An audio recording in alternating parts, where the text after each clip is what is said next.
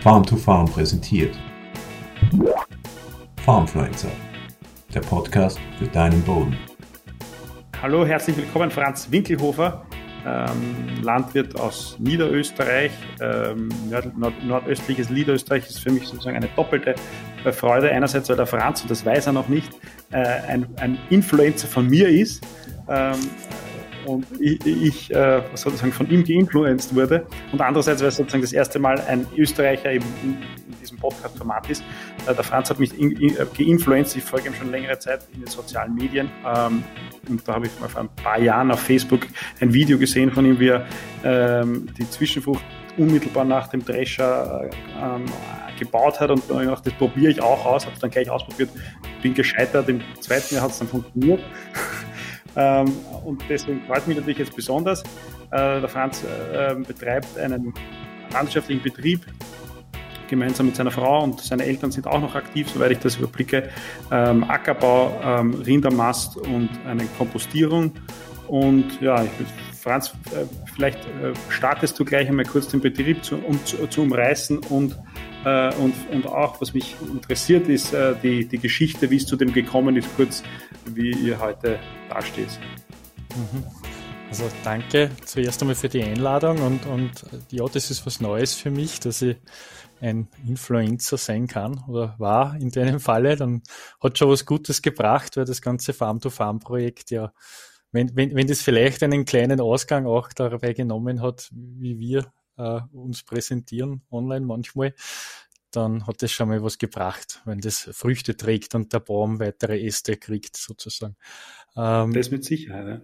Ja, ja ähm, zur Geschichte von unserem Betrieb und von mir, da könnte jetzt wahrscheinlich eine halbe Stunde alleine darüber reden, äh, wenn man es vielleicht weit zurückgeht, weil du im Vorgespräch gesagt hast, das interessiert dich auch ein bisschen, wie die Betriebsentwicklung ist. Ähm, der Standort hier, wir sind neben der Kirche, da war ganz früh im 16. Jahrhundert ein Kloster, wenn es weiß. Und wenn es weiß, stehen da auch noch zwei Mauern davon. Also ein bisschen was ist noch da. Äh, unser Name ist da im 18. Jahrhundert irgendwann das erste Mal aufgetaucht, der Winkelhofer. Und äh, soweit weiß ich aber nicht, wie die Landwirtschaft war zu dieser Zeit. Was ich aber weiß, ist, dass mein Großvater oder mein Urgroßvater eigentlich äh, Pferdezuchtbetrieb war, so rund um das beginnende 20. Jahrhundert. Ähm, damals einer der wenigen eigentlich in der Region und, und auch äh, möglicherweise dann halt ein gut situierter Landwirt war als Pferdezüchter, weil Pferde halt sehr gefragt waren in einer Zeit, wo es keine Traktoren gegeben hat. Äh, mein Großvater hat das dann aber aufgegeben und war dann ein typischer gemischter Betrieb an sich bei uns, also Schweine, Kühe, Rinder am Betrieb und äh, ja, durch Heirat auch von 20 auf 40 Hektar in etwa die Betriebsgröße erweitert, so in die 50er Jahre rundum. So geht's einmal. Äh, die Größe hat sich dann lange auch nicht großartig verändert von der Betriebsgröße her. Äh, was sich bei meinem Vater dann geändert hat oder schon Großvater und Vater ist, dass spezialisiert worden ist in die 70er und 80er Jahre hin zur Rindermast damals äh, relativ kompakt halt, kleine, kleine Stallungen mit viele Tiere, wie es üblich war in der Zeit. Und äh, bis zu 150 Rinder hat er da gehabt am Betrieb, dann mein Vater. Das war bis in die 90er Jahre eigentlich so und die, die, die Ackerfläche hat sich da nicht großartig verändert. Und dann ist 1992 eigentlich für mich persönlich ein wichtiger Schritt passiert. Also ich war da erst elf Jahre alt, aber ich habe das dann halt natürlich schon mitbekommen äh, die getrennte Sammlung ist losgegangen in Niederösterreich, also dass die Abfälle halt nicht mehr alle vermischt gesammelt werden, sondern es gibt eine Restmülltonne, eine Biotonne und gelbe Tonne und was es halt so gibt an Tonnen. Und was mit der Biotonne getan wird, war zuerst unklar, aber dann hat es eben Tullner Bezirk, also in einem anderen niederösterreichischen Bezirk, ein Pilotprojekt gegeben und im Horner Bezirk ein Pilotprojekt gegeben, dass das von den Landwirten verarbeitet werden soll. Das ist jetzt, ja, genau 92 bis 21, 30 Jahre her sozusagen. Wenn ich das jetzt Daumen mal Bi richtig gerechnet, ich glaube in Tulln war es 91 und in Horn 92. Und, und mit dem Beginn der Kompostierung wo mein Vater halt eine Einkommensquelle, eine zusätzliche ganz einfach für den Betrieb gesehen hat und ein zusätzliches Standbein, äh, war auch der erste Schritt gesetzt in eine, in eine humusbildendere äh, Landwirtschaft und das aber unbewusst und unabsichtlich eigentlich. Und äh, ja, ich war da halt ein kleiner Junge noch und wie dann die ersten Mengen da gekommen sind von der Biotonne und, und äh, am Kompostplatz bei uns auf der Anlage auch Versuche gemacht worden sind mit dem fertigen Produkt dann. Es hat zu dieser Zeit eigentlich keiner genau gewusst, wie das jetzt funktioniert und was dann tatsächlich dabei rauskommt und wie gut das für Böden tatsächlich ist. Und da hat es mehrere Forschungsprojekte gegeben und da war unter anderem sehr häufig bei uns ein Mann namens Wilfried Hartl, der ist glaube ich, ein Begriff bis heute. Zuletzt war er dann in der Bioforschung Austria tätig und hat sehr, sehr viel, glaube ich, geleistet für die Böden. Und, und der hat mich da weg eigentlich stark beeinflusst, die Person. Und, und damit meinen Weg eigentlich sehr stark geprägt. Äh, der Betrieb hat sich dann in der Zeit ansonsten nicht viel geändert mehr bis ich nach Hause gekommen bin. Ich bin dann in, in einer landwirtschaftlichen Fachschule in Edelhof gewesen. Das ist von mir die näheste an sich von zu Hause und ja, die habe ich 99 abgeschlossen. Habe dann auch gleich äh, begonnen zu Hause zu arbeiten im Prinzip. Beziehungsweise wir haben dann eine Betriebsteilung gemacht, kurzfristig. Ich habe einen kleinen Betrieb geführt und meine Eltern haben einen Betrieb geführt was aber mehr steuerliche Gründe gehabt hat, was halt gar nicht so unüblich ist in Österreich, so Teilungen. Äh, weil sich da auch ergeben hat gleichzeitig, dass wir 15 äh, Hektar zupachten haben können und dann war der Betrieb an sich 65 Hektar groß, bei weniger Rindern dann, weil halt die Quadratmeter pro, pro Stückzahl an sich immer gestiegen sind in die gesetzlichen Auflagen. Das heißt, von 140 bis 150 sind dann nur mehr 110 Stück in die Stallungen, in die gleichen gestanden. Äh, und äh, da war an sich schon der Beschluss klar, ja, wir werden irgendwann einmal einen Stall bauen. Also ich wollte das unbedingt. Die Rinderhaltung am Betrieb erhalten, ich habe aber lange nicht gewusst, wie. Deswegen hat der Schritt dann zehn Jahre lang gedauert an sich, bis wir da, da tatsächlich das Bauen angefangen haben. Weil da für mich damals schon, das ist eine Diskussion, die jetzt sehr groß ist, aber ich habe mich mit den vor 20 Jahren sehr stark auseinandergesetzt. Äh, mit was ist mehr Tierwohl, die Spalten, der Spaltenboden oder der, die, die, Strohhaltung? Und was ist aber auch auf der anderen Seite äh, ausreichend Menschenwohl, mit, wenn ich das so nennen darf. Das heißt, der Arbeitsaufwand, der beim Stroh ja immens höher ist, mit Stroh nach Hause, Stroh hinein, Stroh wieder heraus und irgendwann wieder aufs Feld ist natürlich deutlich größer. Und mit dem habe ich lange gerungen mit dieser Entscheidung und letztendlich ist es ein Kombinationssystem geworden, mit dem ich an sich sehr glücklich bin, vor denen uns damals aber jeder abgeraten hat, witzigerweise. Aber es ist jetzt so, dass die Tiere sich aussuchen können, wo sie sind. Und also am Auslauf sind sie auf Stroh und im Stall drinnen sind, ist ein Spaltenboden. Und das funktioniert an sich sehr gut. Womit wir jetzt seit 2009 äh, 240, 250 Rinder haben insgesamt am Betrieb, also dort nochmal den Sprung nach vorne gemacht haben. Und aber mit deutlich gesünderen Bö Bö äh, Tieren, nicht Böden, äh, vor allem weil äh, die Luft, einfach der Luftraum ein ganz anderer ist. Also ich glaube Luft und Wasser, und das ist ja nicht nur so bei die, bei die Tiere, sondern auch, auch bei ganz vielen anderen Dingen, sind einfach die essentiellen äh, Lebensmittel für diese Tiere. Und äh, das funktioniert an sich sehr gut jetzt. Und einen unabsichtlichen Schritt, den, den wollte ich bewusst eigentlich gar nicht gehen, hat es dann noch äh, 2014 gegeben, wo wir dann die Betriebsfläche für damals 70 Hektar, also kleine Pachtflächen und ein bisschen Zukauf war dazwischen noch, aber hat sich innerhalb von einem Monat ergeben, dass wir von drei Betrieben, zwei, die aufhören und einer, der den Verpächter wechseln wollte, also der ist aktiv auf uns zugekommen auch, von, von eben äh, knapp 70 Hektar auf 170 Hektar die Fläche erweitert haben. Mit dem einen oder anderen technischen Problem natürlich, das sich daraus ergibt, jetzt in, in, in der äh, Ausstattung, in der Technisierung vom Betrieb. Und äh, ja, das ist ja an sich jetzt immer noch der Stand der Dinge. Wobei, wie gesagt, seit 99 bin ich jetzt daheim. Mein erster mein erstes Steckenpferd da am Betrieb war dann eigentlich, das hat mir mein Vater direkt übergeben, eigentlich war die Kompostierung, die ich dann einige Jahre autonom geführt habe. Und in den Ackerbau dann bin ich erst langsam hineingewachsen an sich und habe da auch meine Vorstellungen langsam eingebracht. Und das ist eines der ganz wesentlichen Dinge, glaube ich, in so einer Übergabe von einem Betrieb. Ich bin jetzt da seit 22 Jahren zu Hause, aber mein Vater hat mich eigentlich immer machen lassen und wir treffen bis heute. Ich bin jetzt schon fast zehn Jahre ich Betriebsführer, aber es hat sich nichts geändert an sich. Also wir treffen Entscheidungen seit ich daheim bin, eigentlich immer zusammen. Es ist jetzt nur, es hat sich die Unterschrift geändert. Und äh, ja, man kennt mich ja vor zwei andere Themen vielleicht ein bisschen. Das eine ist die, die Digitalisierung, wo ich ganz unabsichtlich hineingerutscht bin, kann man sagen. Und das andere ist halt das, was mir wirklich am Herzen liegt, das ist der Boden. Und, da habe ich aber sehr langsam an sich zu Hause umgestellt, weil ich es ganz gern habe, dass Dinge äh, funktionieren. Das heißt, ich habe mir zuerst auf kleinen Flächen äh, Dinge, probi Dinge probiert und nur wenn ich mir sehr sicher bin, dass das auch tatsächlich geht, dann gehe ich in die breite Fläche am Betrieb. Und das handhabe ich bis heute so und so sind wir an sich jetzt seit, ja, puh, 15 Jahre fluglos.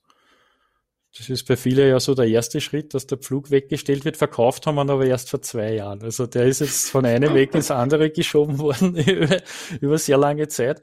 Und, und erst jetzt ist auch äh, emotional, war dann, waren dann alle am Betrieb so weit, dass man verkaufen können.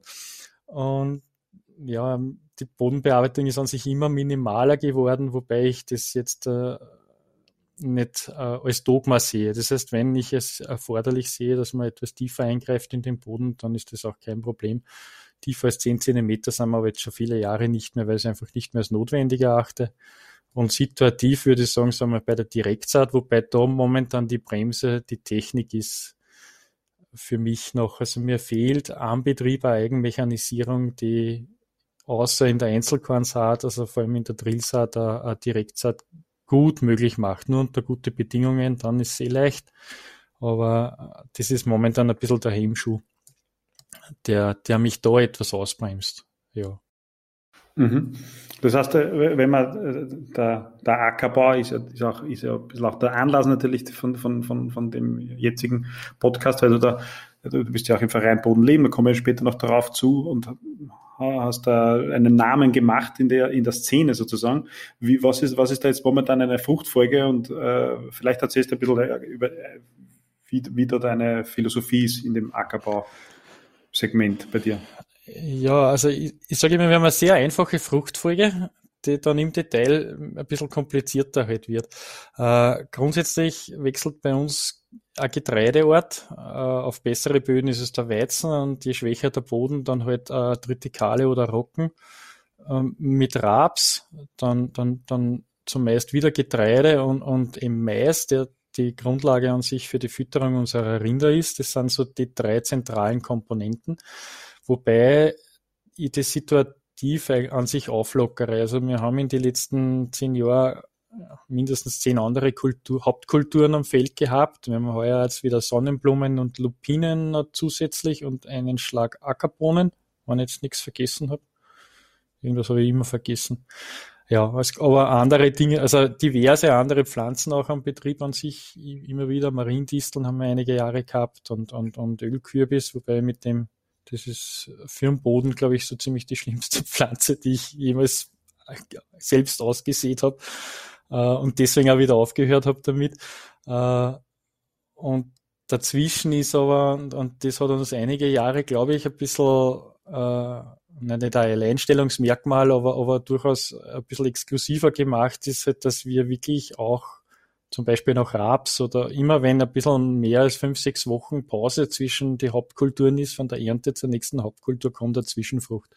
Und das jetzt dann sich schon über viele Jahre. Äh, ganz einfach, weil ich der Meinung bin, dass die, die bunte Pflanze, äh, sehr plakativer Spruch, aber äh, bunte Pflanzen sind mir lieber als buntes Eisen. Und die Pflanzen müssen einfach das, was ich weniger an Bodenbearbeitung mache, muss ich mit, mit, mit Zwischenfrüchten ganz einfach ersetzen. Und das hat uns in der Szene in von der du jetzt gerade gesprochen hast, wenn man das als Szene bezeichnen will. In dieser Blase ist es natürlich keine Einzelheit, aber in, im, im, aufs große Bild der Landwirtschaft gesehen ist es schon immer noch, äh, ja, ist meistens nur einer im Dorf, sage ich mal, ne? oder jedes zweite Dorf einer, leider immer noch. Das ist so das, was unseren Betrieb ausmacht. Was ich halt jetzt versuche, die letzten Jahre, ist auch in die Hauptkulturen Untersaaten zu etablieren. Ähm, ja, und in der Düngung. Wie gehst du damit mit den Untersaaten? In, in welche Kulturen hast du es probiert schon? Und, und, naja, und ja, also im, im Mais funktioniert das bei uns denkbar schlecht, weil meistens da sehr trocken ist. Also der, im konventionellen Landbau bleibt ja die Herausforderung da an sich, das irgendwie mit den Herbiziden in Einklang zu bringen. Da hat der, der, der Wilfried, der Hartl Wilfried hat mir zu mir gesagt, du bist ein bisschen schizophren. Auf der einen Seite bist konventioneller Betrieb und willst dann sauber Acker und dann auf der anderen Seite willst du da aber, dass irgendwas wächst drin. Äh, also das Problem ist bei uns oft diese Frühjahrstrockenheit. Von Jänner bis Juni 100 Millimeter ist eigentlich keine Seltenheit. Und meistens übersteigen wir die 100 Millimeter irgendwo im Mai. Es war aber oft auch schon erst Juni. Und äh, das heißt, in dieser Phase einen Untersatz zu etablieren, ist echt schwierig. Äh, und beim Mais habe ich jetzt da wieder aufgegeben, mit diesem Versuch, weil da recht schnell bei uns, also wir haben sehr späte Sorten, das meiste ist Silomais und wenn wir im September ernten und es kommt im Oktober dann äh, Winterweizen hin, dann kann ich da kein Weidelgras brauchen, weil der Aufwand, das wegzubekommen, äh, weiß ich nicht, ob der der Aufwand das eben nicht übersteigt, dass der Nutzen, den die Untersaat gebracht hat, weil ich ja noch grüne Pflanzen auch ernte auch wenn die bereits natürlich in der generativen Phase sind, aber es ist jetzt nicht das gleiche, wie wenn da der äh, Körnermais steht, wo ich keine, zum Beispiel keine Hauptkultur mehr etabliere. Wenn ich das bewusst machen würde und erst eine Sommerung hinten nachkommt, dann macht Sinn. Aber so ist bei mir der Nutzen der Untersaat, glaube ich, dem Aufwand einfach nicht äh, gleichgestellt, sagen wir mal so. Äh, und im Getreide ist das große Problem, dass wir A wieder in der konventionellen Landwirtschaft zu dichte Bestände haben. Also es kommt kaum Licht auf den Boden.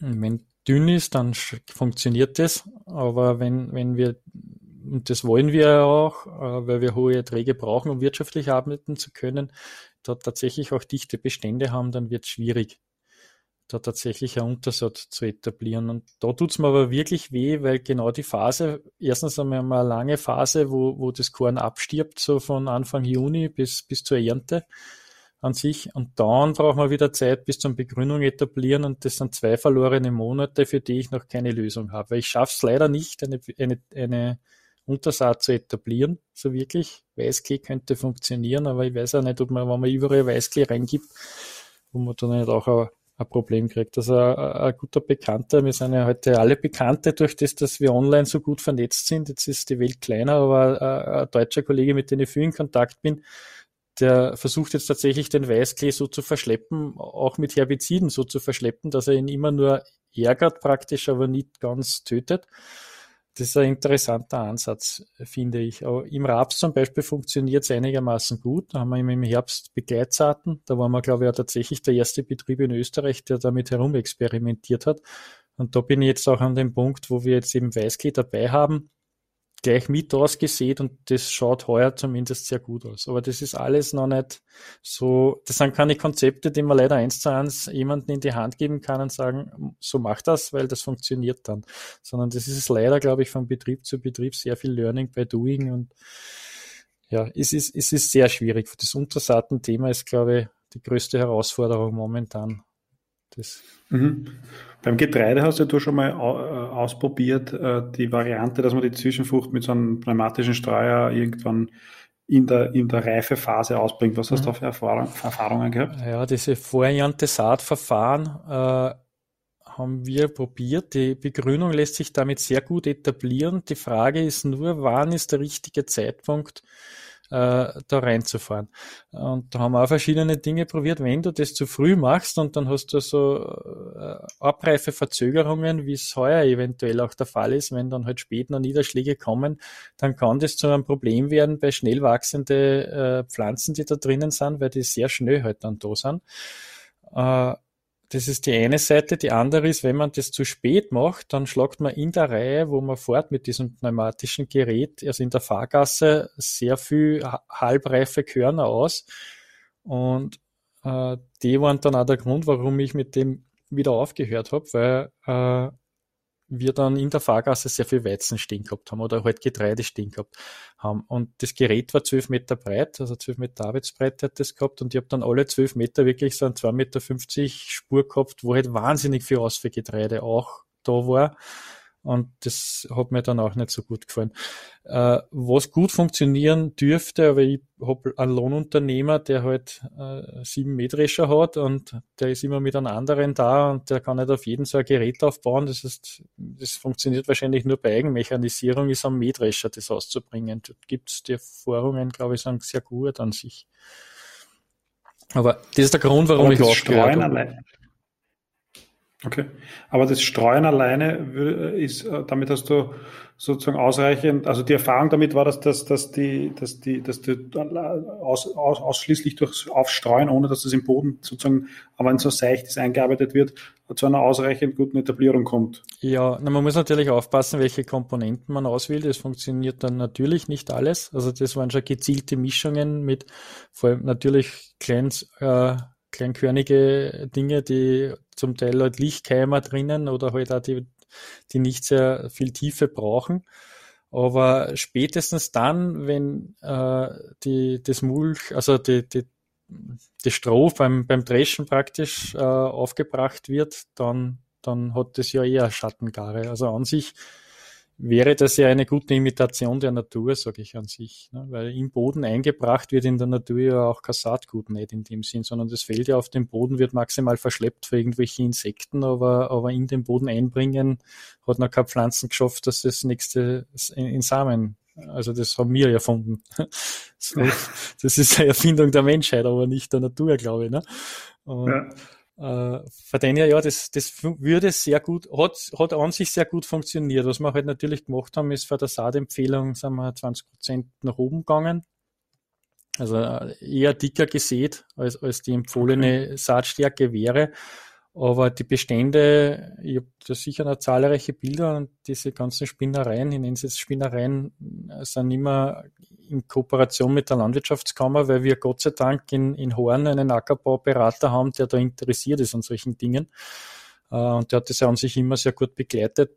Die, die waren sicher nicht schlechter. Also die waren tendenziell sogar schöner die Bestände als wir diese typische, wir warten aufs Ausfallgetreide und zwei Bodenbearbeitungsgänge und dann etablieren wir die Begrünungsvarianten, war, war das eigentlich immer die bessere. Nur mich persönlich hat halt das gestört, dass ich das in alle zwölf Meter wirklich eine, eine Weizenreihe habe im Prinzip. Mhm. Das ist störend einfach. Und jetzt ist dann die, das Ergebnis gewesen, dass du ähm, unter Anführungszeichen äh, direkt Saat oder halt unmittelbar nach, nach, dem, ja. nach der Ernte aussiehst. Ja, das ist die Konsequenz daraus dort, wo wir kein Stroh abführen, weil durch das, dass wir eben jetzt äh, einen, also 50 Prozent der Rinder auf Stroh stehen, brauche ich sehr viel Stroh auch. Und das hat sich jetzt da so eingebürgert, dass wir da, wo äh, Raps hinkommt als Folgekultur, wird das Stroh abgeführt, weil es beim Raps tendenziell ein bisschen problematisch sein kann, das Stroh. Und dann bin ich da natürlich auch nicht bei einer Begrünungsaussaat, aber wenn ich mal einen, auf einen Begrünungsacker mit dem Stroh weg muss, dann verzögert sich das auch, aber ansonsten ein Mähdrescher und die Sämaschine ist gerichtet an, an sich schon und, und sollte da laufen. Das funktioniert auch. Mhm. Und dann vielleicht nochmal zurück zu den Untersaaten und beim Raps da, äh, wie hat das genau funktioniert und, und was ist da das Zwischenergebnis sozusagen deines Learning by Doings? Äh, ja, also wenn man zuerst vom Herbst ausgeht, von der Begleitsaat, wir haben das ursprünglich, weil wir die Technik nicht gehabt haben, in zwei Überfahrten praktisch äh, zuerst eine Begleitsaat ausgesät und dann nochmal drüber und den Raps angebaut. Äh, die Begleitsaat, die sind die ersten Jahre an sich nur aus Leguminosen bestanden, Alexandrinerklee, äh, zwei Wickenarten, also eine Rotwicke und eine Saatwicke, wobei man der Rotwicke unterstellt, dass sie den Erdfloh abschreckt. Das war an sich ein Teil der Intention damals. Da, wie wir das gemacht haben, hat es zwar noch Neonicotinoide gegeben, aber waren schon stark in Diskussion, also die Beize mit Neonicotinoiden. Und äh, wir wollten halt herausfinden, ob es da tatsächlich eine ablenkende Wirkung gibt und äh, im ersten Schritt auch, wie viel Stickstoff können, kann mir eine derartige Leguminosengemenge äh, im Herbst noch liefern, das im Frühjahr dann für den Raps zur Verfügung steht. Das war so der erste Schritt. Äh, wir haben dann auch versucht, das Saatgut zu vermischen mit einem Rapsaatgut. Das funktioniert, aber ich traue es mir immer noch nicht. Also wir haben das immer so streifenweise gemacht, aber ich traue mir da nicht drüber. Wenn man beim Raps 30 Körner am Quadratmeter sieht, wir sprechen da von eineinhalb bis zwei Kilo in etwa. Und wenn ich das vermische mit einer Begleitsaat mit 25 Kilo, ja, ich, ich, ich traue es mir einfach nicht, weil ich beim Raps im Frühjahr spätestens eine gute Standraumverteilung brauche. Und die Konsequenz ist jetzt, dass wir an sich am, am, auf der Seemaschine an, an so einen Pneumatikstreuer aufgebaut haben und das gleichzeitig aufbringen, wobei die Begleitzeit halt über diesen, diese Prallteller vom APV vor, vor äh, die Andruckrollen gestreut wird nur und der Raps wird äh, mit, die, mit die Scheibenelemente äh, vor der Seemaschine ganz normal ausgesät. Und jetzt ist die Mischung an sich erweitert um, um Buchweizen, Öllein, vor allem Öllein, der ist mir da sehr wichtig, weil der super Entwicklung im Herbst noch nimmt. Ähm, Mungo geht, es gingen mehrere Varianten an sich. Aber an sich ist immer noch 50 Prozent auf jeden Fall Leguminosen. Und der Öllein ist mir wichtig, sonst experimentiere ich da noch herum. Und das sollte eigentlich alles abfrosten. Äh, jetzt letztes Jahr haben wir, wie gesagt, haben wir im Weißklee auch, auch begonnen, dass wir den einmischen. Das schaut jetzt einmal fürs Erste sehr gut aus. Die Wicken frosten bei uns aber nicht ab. Das ist jetzt schon viele Jahre so, auch in die Begrünungsmischungen. Also äh, Sommerwicke äh, wird bei uns nicht mehr tot über den Winter, obwohl wir heuer 13, 14 Grad minus gehabt haben, aber die halten das aus. Und heuer ist auch der Alexandriner Klee so, dass der jetzt oben draus schaut beim Raps. Also da fliegen die Insekten herum, jetzt im abgereiften Raps und, und bestäuben den Klee. Das ist ganz spannend, aber es ist so wenig, dass symmetrischer Fahrer, dass es kaum bemerkt. Also es ist jetzt eine, zwei Pflanzen am Quadratmeter, die dann im Frühjahr noch da sind. Das heißt, man hat kein, kein, kein Problem mit dem Dreschen, mit der Ernte. Aber man hat eine gewisse äh, Diversität halt einfach hinausgezögert ins, in, in die Ernte, bis zur Ernte hin. Mhm. Und dann nicht abfrostete Weißklee oder halt der unabsichtlich nicht abgefrostete Klee oder die Wicken, die äh, ist, was, was ist da die Intention, dass du da überwinternden Klee drinnen haben willst? Na, zum einen ist der Bestand im Idealfall schon grün jetzt unten. Das ist aber halt nicht überall so, leider. Die Etablierung ist ein bisschen unterschiedlich. Aber die, die Intention dahinter wäre an sich, dass wenn wir ernten, da ein Weißkleebestand steht den ich im Idealfall gleich so stehen lasse oder da nur noch äh, Zwischenfrucht dazu hineinschlitze und das dann bis Oktober stehen lasse. Also die grüne Brücke ist an sich das, das Ziel. Ne? Also gerade die Assimilationsleistung, die wir im Juli und August und, und in den September hinein hätten, die bleibt in der Landwirtschaft ja viel zu viel außen vor. Gerade da wird eher, eher noch zusätzlich abgebaut, statt dass man versucht, es zu speichern. Und da wäre halt das ein schöner Schritt, wenn ich sage, das ist eine frühräumende Kultur. Und dann habe ich aber da darunter schon einen Bestand, der, der die Sonnenenergie aufnehmen kann. Neben Erosionsschutz und Co. Erosionsschutz wird bei uns immer ein bisschen belächelt, weil wir halt eine sehr flache Gegend hier sind. Und trotzdem haben wir es geschafft, dass wir bei der 80 Millimeter vor zwei Wochen im ganzen Dorf am Bach gehabt haben und alles geschwommen ist, was zum Schwimmen geht. Ja, aber das ist nur nebensächlich. Mhm. Für mich geht es hauptsächlich um die Sonnenenergie, die ja gratis zur Verfügung steht und die es zu nutzen gilt und das halt in der Praxis dann oft gar nicht so einfach umsetzbar wäre oder umsetzbar ist und das ist halt, wäre ja ein gangbarer Weg. Und wahrscheinlich brauche ich dann auch sehr lange, bis wirklich ein System habe, das gut funktioniert über alle Kulturen. Aber das Herausforderungen braucht es ja. genau. Aber jetzt muss ich natürlich das äh, äh, äh dazu, also äh, ähm, das, dieses Keulen-Argument in dem Zusammenhang ist ja immer wieder bei uns, weil wir sind ja aus, aus einer ähnlichen Gegend, äh, du hast noch weniger Niederschlag wie wir, ähm, dass, dass, dass, dass äh, diese Art von, von, von System immergrün oder wie man immer das bezeichnen will, ähm, ein Problem ist im Trockengebiet, kurz zusammengefasst. Wie, wie, was sind da deine Erfahrungen dazu? Ja, Trockengebiet und sozusagen Zwischenfrüchte ja, und Wasserhaushalt. Ja.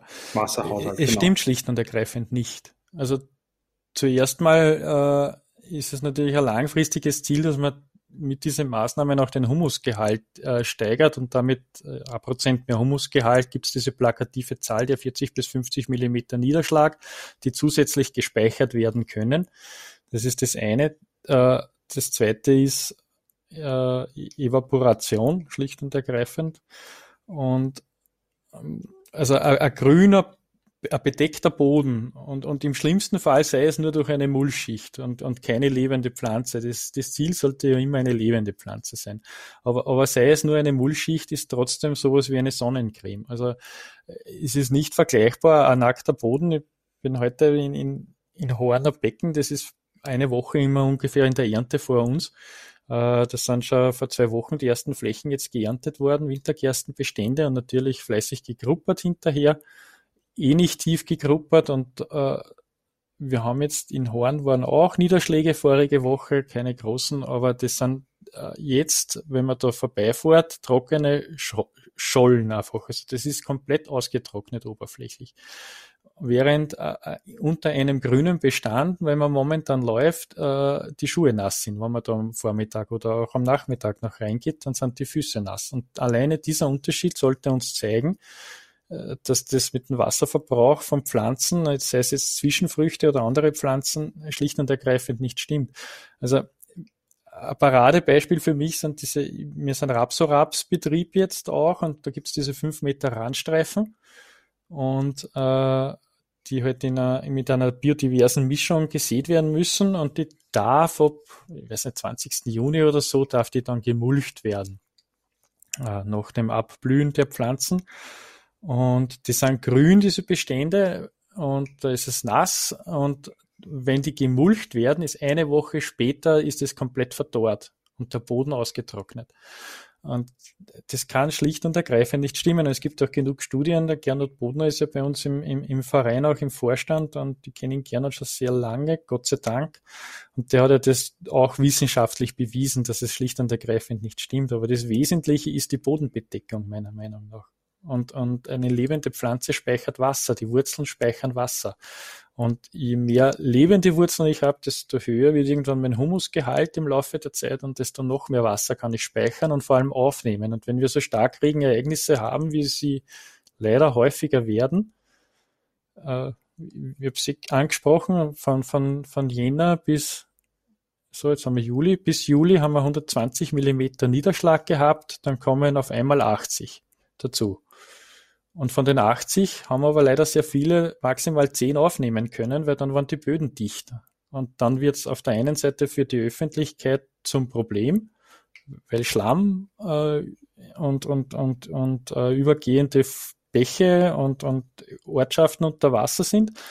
Und auf der anderen Seite hat aber der Landwirt ein großes Problem, weil auf der einen Seite hat er 70 Millimeter Niederschlag nicht in den Boden bekommen und damit nicht Pflanzen verfügbar gemacht und auf der anderen Seite ist ihm gleichzeitig noch das Tonmineral davon geschwommen und der Boden die guten Nährstoffe davon geschwommen. Und das muss, glaube ich, in die Köpfe ganz dringend hinein, dass die, die sensibelsten Phasen in der Landwirtschaft sind die, wo keine lebende Pflanze äh, auf dem Feld steht. Das sind, das sind schwere Operationen am Boden.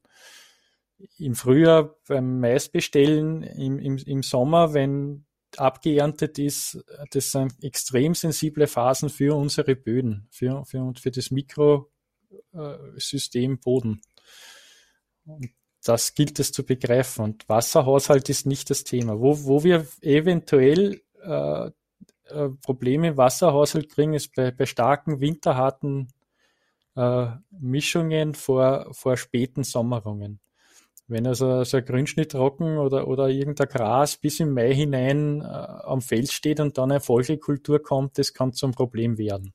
Da, da, da gehe ich, da, da muss man sich das mit Vorsicht genießen. Also wir haben auch winterkarte Komponenten in die Zwischenfruchtmischungen dabei, aber für mich ist da auch immer wichtig, dass die so sind, dass das möglichst einfach wieder zu beseitigen ist. Also es, ich bin nicht der Meinung, dass es was bringt, wenn wir mit einem hohen technischen Aufwand äh, dann das wieder beseitigen müssen. Das ist dann auch nicht zielführend. Eine Bodenbedeckung bitte immer, aber dann so, dass ich die auch technisch wieder saatfertig bekomme, relativ, relativ zügig, weil sonst zerstöre ich mir ja den Effekt, den ich da jetzt über ein paar Monate versucht habe aufzubauen.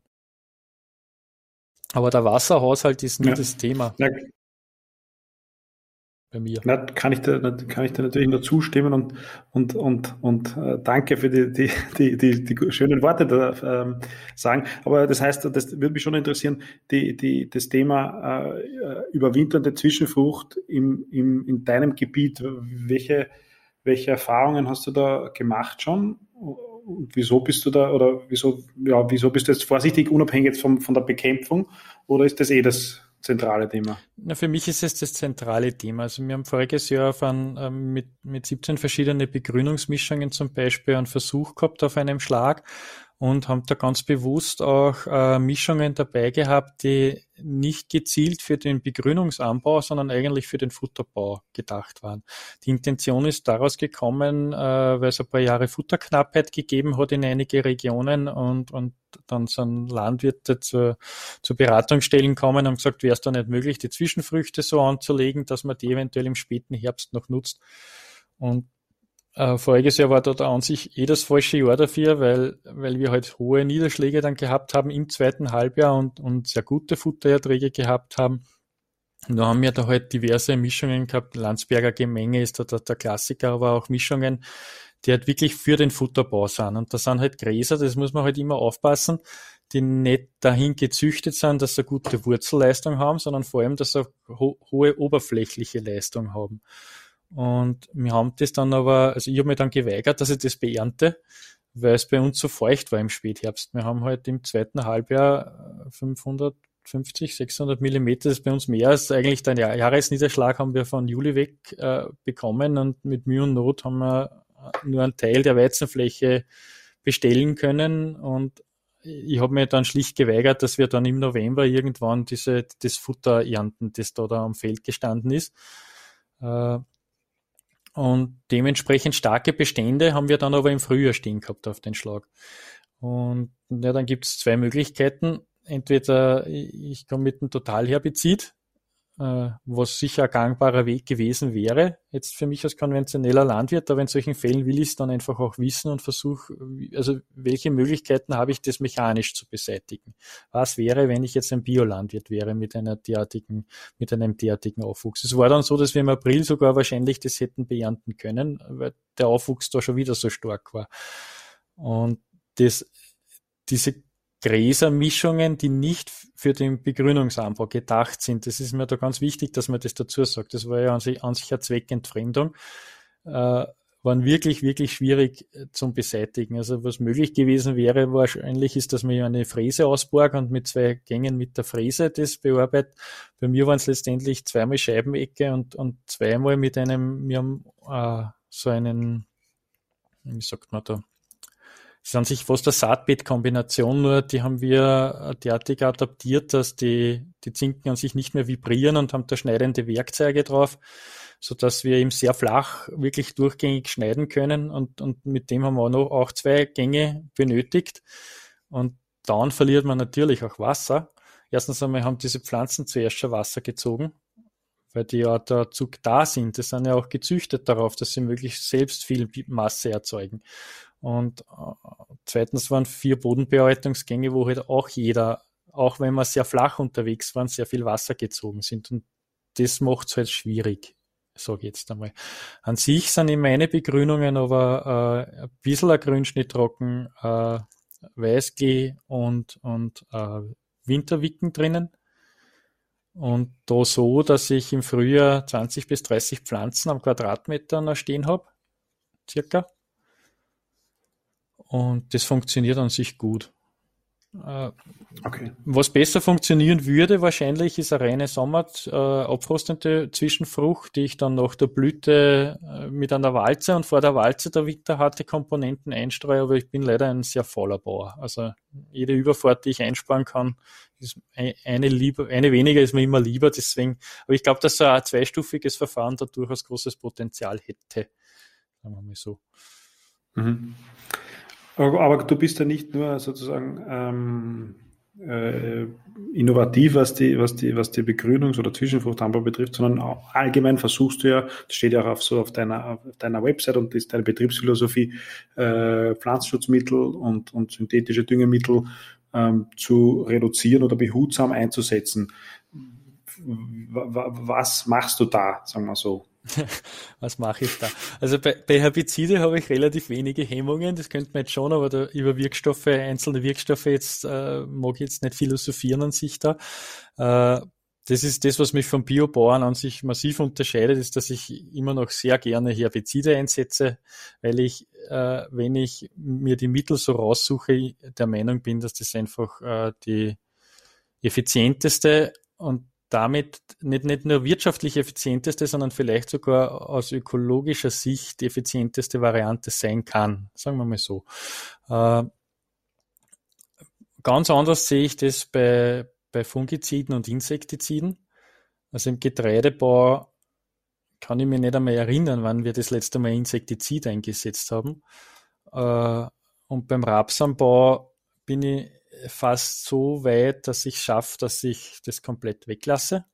Äh, und Fungizide sind maximal eine Notfalllösung bei mir am Betrieb. Also wenn ich sehe jetzt, das hat vor sechs Jahren, sieben Jahren, waren bei uns im Gebiet noch Weizensorten verbreitet, die dann plötzlich auf einen Gelbroststamm extrem anfällig waren. Äh, da schaue ich nicht zu im Mai, dass der Gelbrost jetzt mir meinen kompletten Weizenbestand zusammenfrisst. Dann greife ich ein und da bin ich auch sehr froh, dass ich die Möglichkeit habe. Das heißt, ich mache auch keinen Fungizidverzicht.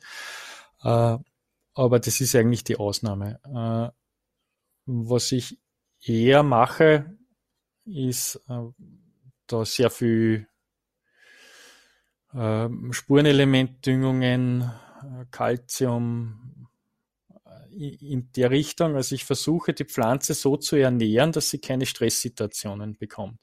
Das ist einmal Ziel Nummer eins, weil meistens, sehr, sehr oft ist, ist ja ein Befall mit einem Pilz oder auch ein, einem Insekt äh, eine Reaktion darauf, dass die Pflanze schon irgendeine Stresssituation hat. Wir Menschen kennen das ja auch, wenn wir sich nicht wohlfühlen, wenn irgendwas nicht hundertprozentig stimmt äh, und die Ernährung nicht passt, dann kriegen wir relativ flott möglicherweise irgendein Problem mit einer Krankheit. Und bei, gerade bei Pflanzen ist das auch so. Das große Problem dabei ist das Erkennen. Das ist oft die große Schwierigkeit.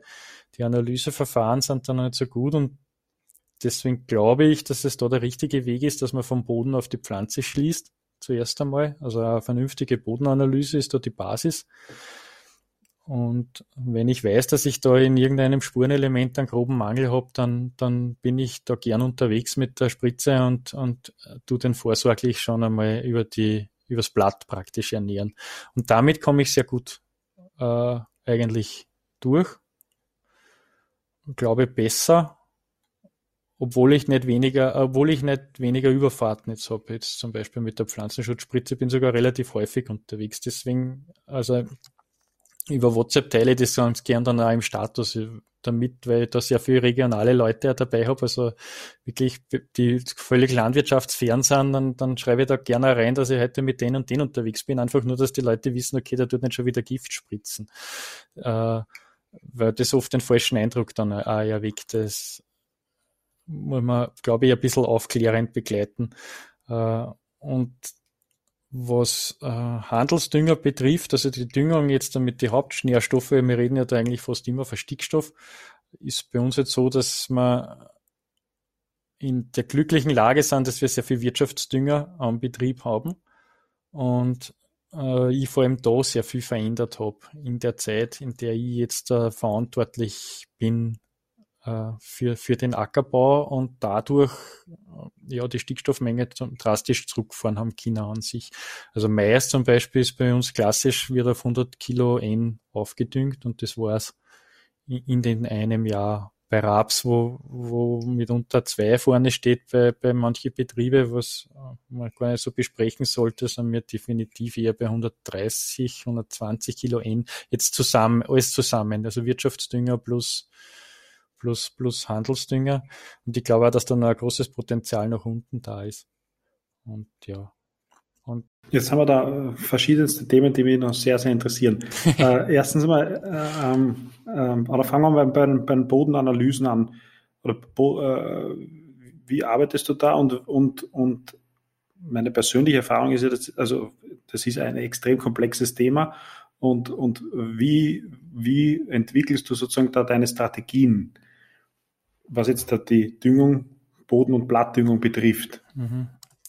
Ja, also grundsätzlich einmal, glaube ich, muss man verstehen, lernen, dass es äh, vorrangig um Verhältnisse geht von Nährstoffen zueinander und, und nicht um die absolute Menge äh, der, des Einzelnährstoffes. Und dann ist man sehr schnell an dem Punkt angelangt, wo man feststellt, dass eine, Standardbodenanalyse nicht ausreichend ist. Das ist einmal, glaube ich, so der erste Aha-Effekt, den ich vor einigen Jahren auch gehabt habe. Und dann, wenn man das weiter verfolgt, gibt es dann an sich eh nur zwei Verfahren, die, die, die gangbare Wege sind. Das eine ist äh, der Hans Unterfrauner äh, und das andere ist alles rund um die Albrecht-Analyse. Ob das jetzt aber Regional Kinsey ist oder äh, andere, die da in diesem Fahrwasser schwimmen, äh, alle haben gemein, dass sie diese Verhältnismäßigkeiten aufzeigen und äh, dementsprechende ja, ähm, Beratungen dann abgeben. Äh, und das ist auch wieder, glaube ich, zu einem Teil sehr viel Glaubensfrage dahinter, was da jetzt der bessere ist. Also manche sagen, das eine Labor ist gar nichts und der Berater ist ganz schlecht. Und, und ich bin aber da der Meinung, dass jeder besser ist als wie eine 0815-Analyse, wie sie gemacht werden, beziehungsweise oft nicht einmal die gemacht werden. Also das erste Thema ist dann immer eigentlich der Kalk und, und wir haben pH-Werte 7 plus, also 7 bis, ich sage jetzt 6, 8 bis, bis 7,3, so da, circa. Und, und landläufig ist die Meinung, da braucht man nicht kalken zum Beispiel. Ne? Und weil ja der pH-Wert so hoch ist. Das wird von vielen Landwirten einfach gleichgesetzt. Wenn der pH-Wert hoch ist, dann haben wir auch genug Kalk und, und das ist ein Trugschluss, der halt äh, schlicht und ergreifend nicht richtig ist. Und selbst wenn man dann so weit ist, dass man sagt, man muss kalken, dann gibt, stellt sich immer noch die Frage, brauche ich einen Magnesium-dominierten Kalk oder brauche ich einen Calcium-dominierten Kalk? Und dann geht es immer noch weiter ins Detail. Und, und das muss, glaube ich, auch nicht jeder verstehen. Es sollte jeder verstehen, dass es gut ist, wenn man sich äh, beraten lässt auf diesem Gebiet. Und, und schlecht ist da niemand, glaube ich. Also wirklich schlechte Prognosen gibt ja da keiner ab. Es wird dich an jeder ungefähr in die richtige Richtung bringen und weiter, als was du bisher warst. Das ist einmal so der erste Weg. Und das, wie gesagt, habe ich vor ein paar Jahren, wobei ich immer noch nicht alle Schläge analysiert habe, ganz einfach, weil meine Vorgehensweise da so war, dass ich mir auf der Bodenkarte äh, angeschaut habe, wo, wo sind ungefähr gleiche geogenen Zungen und, und, man weiß ja auch in der Natur, dass dann die Erträge dementsprechend ist, sind und habe dann eher Zonen äh, untersuchen lassen als wie einzelne Schläge. Also es ist auf ein, auf, wir sind sehr, sehr unterschiedlich in unsere Böden, die sind sehr divers, also es wechselt sehr stark innerhalb eines Schlages oft die Bodenart. Und da, da macht es auch keinen Sinn, eine Mischprobe zu machen. Das sollte man sich vorher sehr genau anschauen. Und im schlimmsten Fall hat man auf einem 3 Hektar Schlag auch drei Proben ich meine, auf einen halb Hektar Schlag macht es keinen Sinn, weil ich es auch nicht unterschiedlich bewirtschaften kann. Aber, aber auf größere Stege ist es durchaus empfehlenswert, weil es meistens sehr heterogen sind und nicht, nicht einheitlich.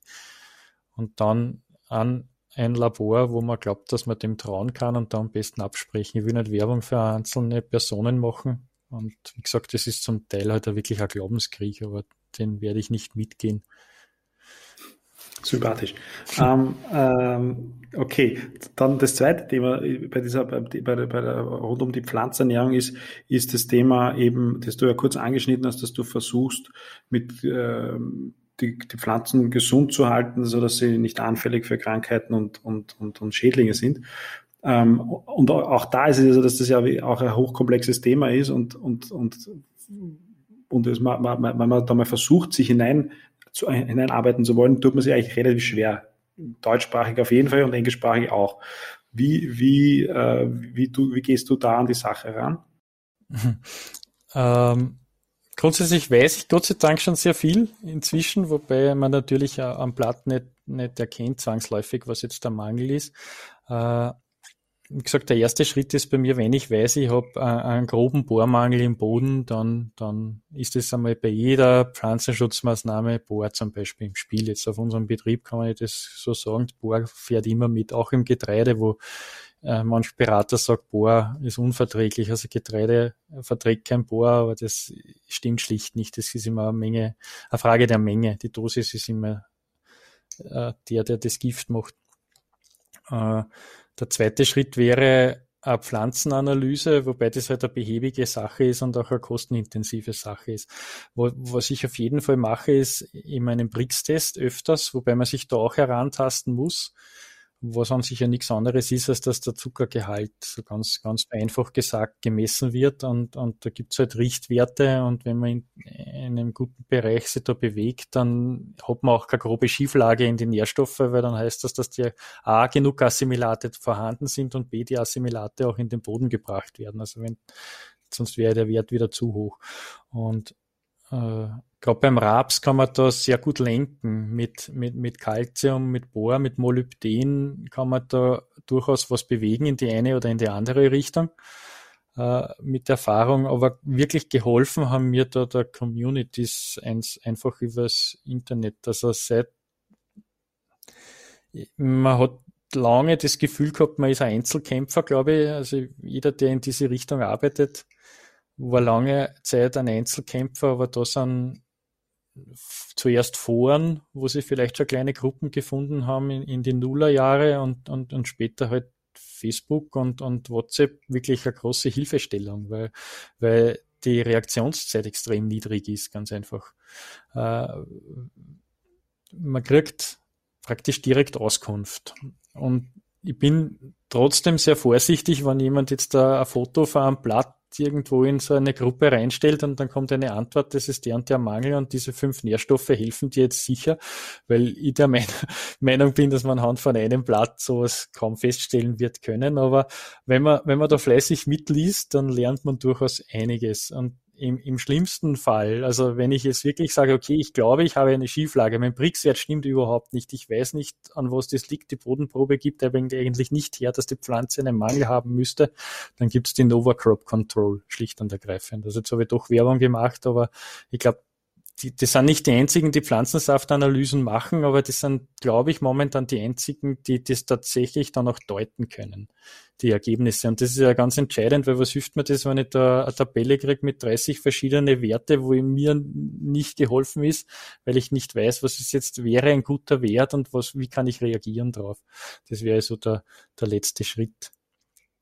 Dann okay. Ähm, und, und, und der letzte Themenbereich, was die Pflanzenernährung betrifft, ist, den, das ich auch natürlich unbedingt anschneiden wollte, ist, du bist ja einer der Vorstandsmitglieder vom Verein Boden Leben und, und im Zuge dieses Vereins habt ihr äh, vor zwei Jahren, glaube ich, begonnen, also letztes Jahr, glaube ich, äh, mit der Kultandüngung, mit Versuchen zur Kultandüngung und ich glaube auf deinem Betrieb auch. Und da würde mich natürlich interessieren, was da deine Erfahrungen sind und, und was da deine Einschätzung äh, für die für die Zukunft dieser Art von Stickstoffdüngung ist? Ja, das ist eine gute Frage. Also es gibt ja in Deutschland durchaus gute Erfahrungswerte, vor allem in Kombination mit, mit, mit Albrecht-Düngung und, und, und Direktsaat. Also das ist oft ein so ein, ein Dreieck, das zusammengehört.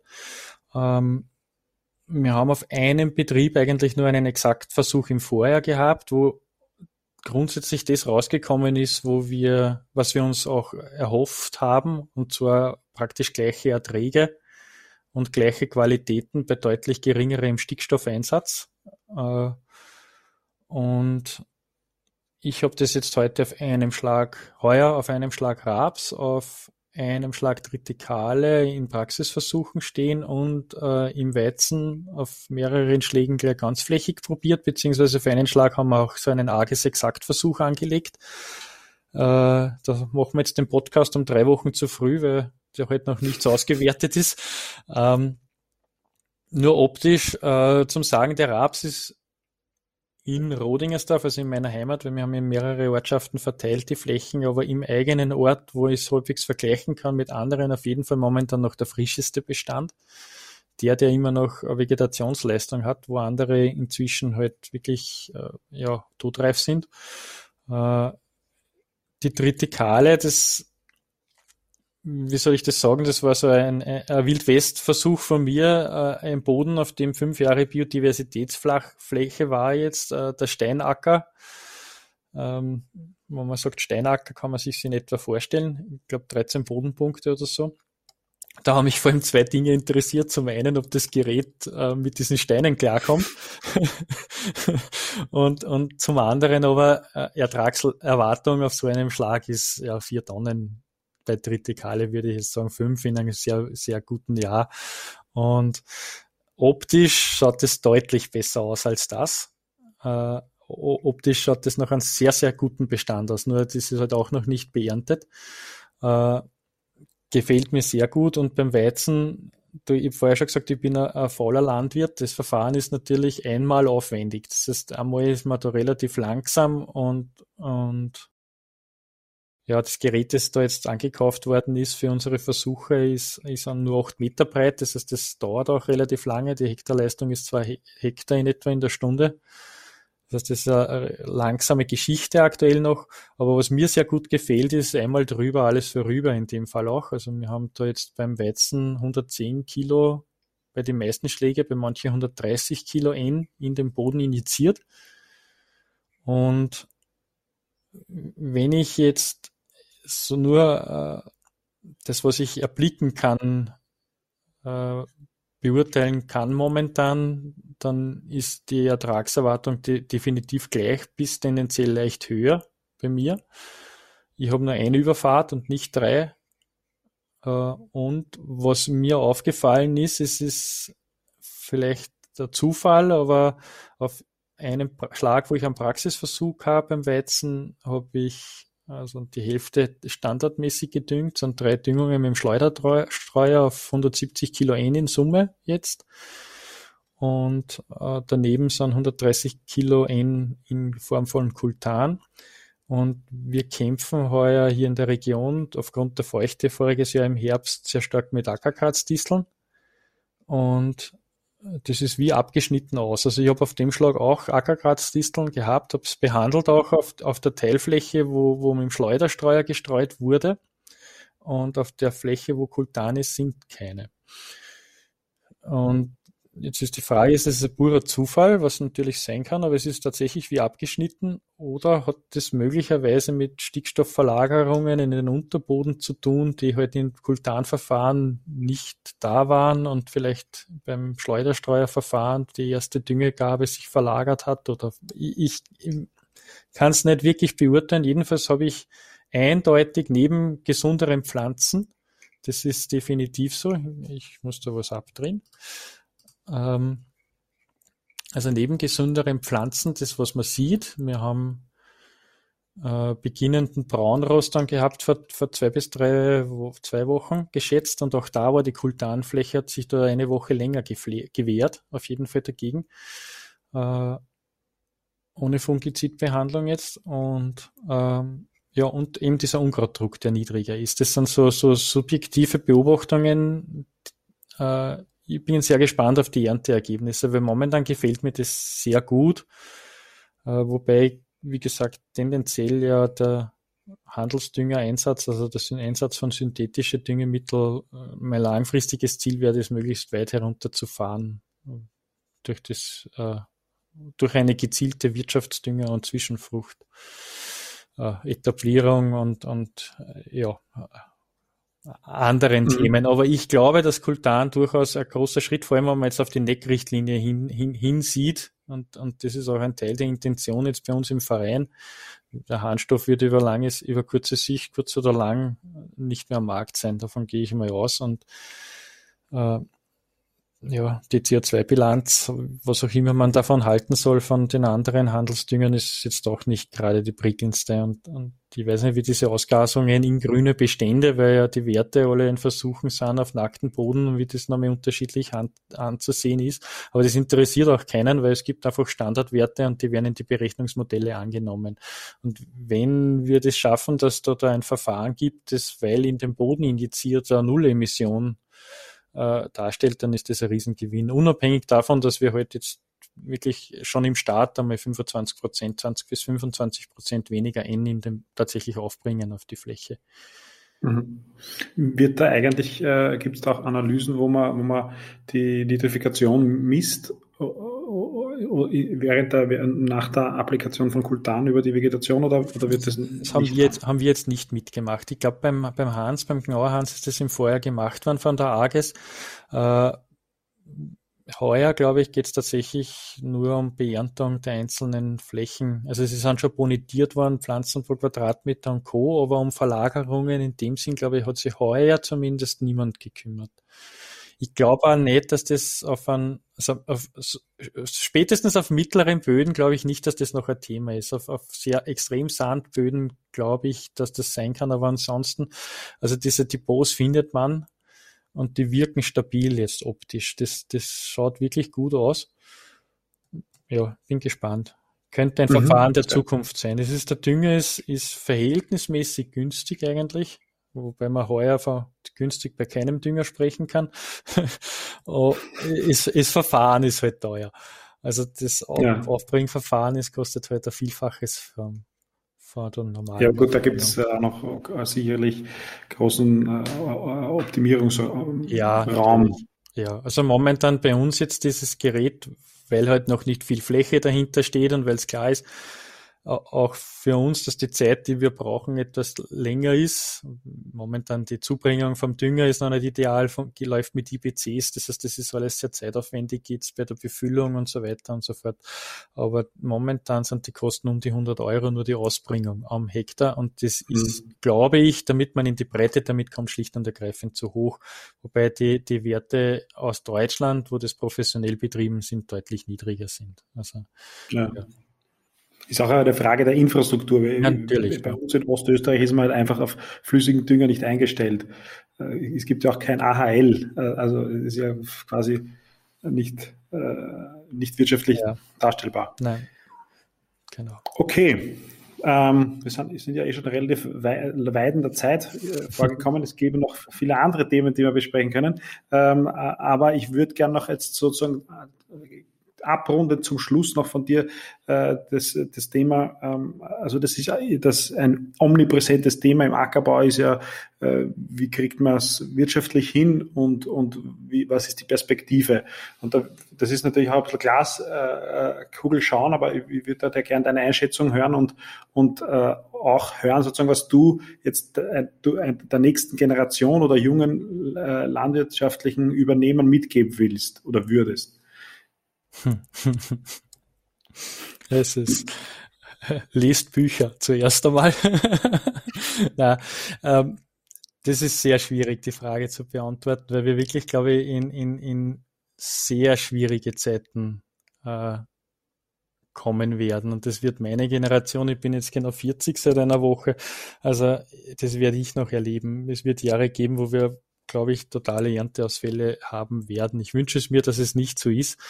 Aber, aber diese Extreme nehmen zu und wir sind in einer Region hier, wo die Versteppungsgefahr durchaus da ist. Also man, man sieht es auch immer mal wieder. Jetzt ist Gott sei Dank so, dass wir voriges Jahr eben mit, mit, mit, mit hohen Niederschlägen Schlägen Luft holen können, haben können.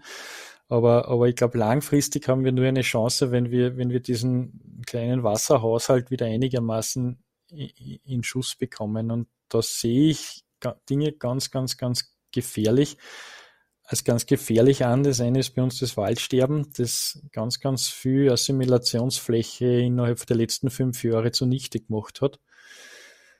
Das, glaube ich, wird ein bisschen unterschätzt. Äh, also, dass jetzt der Regen, die ansonsten eh schon immer ein bisschen weggezogen sind, durch das, dass da grüne Flächen, weil grüne Flächen ziehen ja Wasser tendenziell dann auch an, äh, noch weniger geworden sind und, und damit die Gefahr, dass es lange Perioden ohne Niederschläge gibt, noch größer wird. Und umso wichtiger, glaube ich, ist es einfach, dass man A, die Böden so in Schuss bekommt, dass sie äh, eine hohe Stresstoleranz entwickeln und das geht letztendlich nur über Bodenleben, also über lebende Böden und damit grüne Böden, bewachsene Böden, nur, nur dann können alle, die da drinnen sind, auch, auch ausreichend ernährt werden.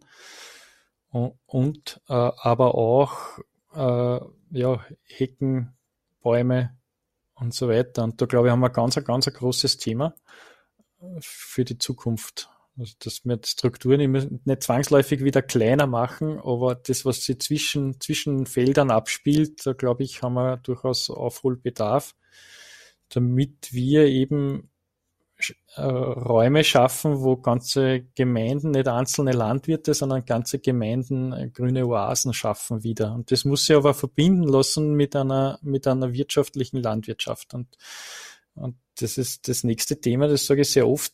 Ich habe begonnen mit diesen Dinge äh, in einer Phase, wo, wo Preise höher waren als heute und Kosten niedriger waren als heute und damit Fehler die ich natürlich zahlreich gemacht habe und auch immer noch mache, leichter von anderen Flächen kompensiert worden sind. Das wird immer schwieriger. Und wenn, wenn die Spannen so niedrig sind, dass nur noch ein perfektes Ergebnis äh, zum Überleben des Bauern reicht, dann wird er nicht experimentieren. Und dann wird, wird er auch nicht einen Weg finden, wie es vielleicht anders gehen kann. Und, und deswegen hoffe ich, dass wir da, da Jetzt nicht über Fördergelder, weil das ist nicht das, was wir wollen, sondern halt über gute wirtschaftliche Lage und, eine Abgeltung für Leistungen, die wir für die Umwelt erbringen können, äh, dass wir auf diesem Weg halt auch wieder näher zu einer natürlichen Landwirtschaft kommen. Zu einer äh, der, die Natur kopierenden Landwirtschaft, sagen wir so. Also ich muss Natur und Landwirtschaft sind ja an sich funktioniert beides geht nicht. Man kann nicht wirtschaften auf dem Boden und, und den gleichzeitig natürlich erhalten, weil ich, ich habe einfach, ich, ich brauche Bedingungen, äh, um dort ein Erntegut herzubekommen. Aber rundherum habe ich gute Möglichkeiten. Und das in Einklang zu bringen, ist, glaube ich, die größte Herausforderung, die wir in der Zukunft haben. Und das ist, es ist ganz schwierig, glaube ich, momentan. Mein, mein, mein, Sohn ist jetzt acht Jahre und ich wünsche mir, dass er Landwirt wird.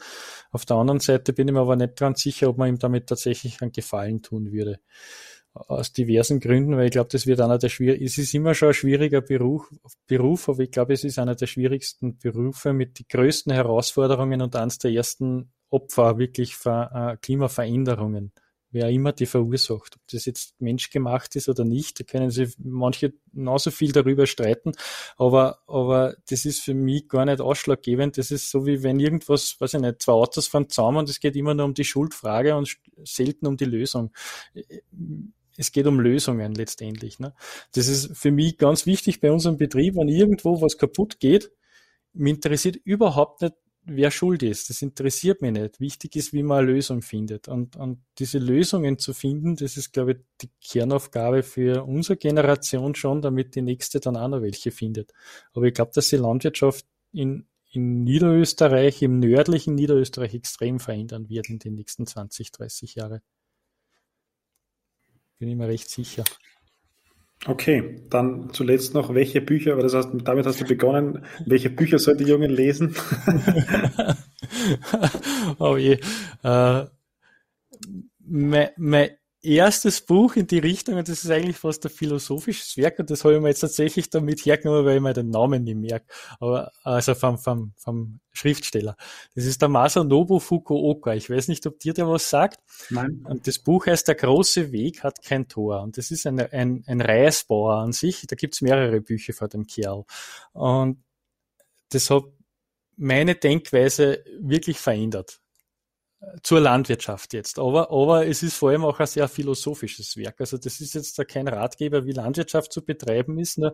Der hat irgendwann eben auch begonnen, dass er dass er die Reiskörner nicht mehr in den Boden einbringt und dann das Feld unter Wasser setzt, sondern der hat es einfach ausgestreut, während das andere Reiskorn dort noch gestanden ist, ja, man könnte man sagen Monokultur, und hat dann einfach gewartet, bis die alte Ernte abstirbt und, und das Mulchmaterial dort gelassen. Also im Prinzip ist die, reden wir hier von einem Pionier der Landwirtschaft, wie sie wir jetzt versuchen zu etablieren. Weil ich versuche auch nichts anderes, als wir die Natur zu kapieren und dann zu kopieren. Also wenn man sagt, in einer stehende Begrünung jetzt an, an, an, an Weizen anzubauen und dann zu sehen, wie das da durchwächst, das ist für mich eine Imitation an sich der Natur. Ne? Die Begrünung stirbt ab, das Weizenkorn kommt durch.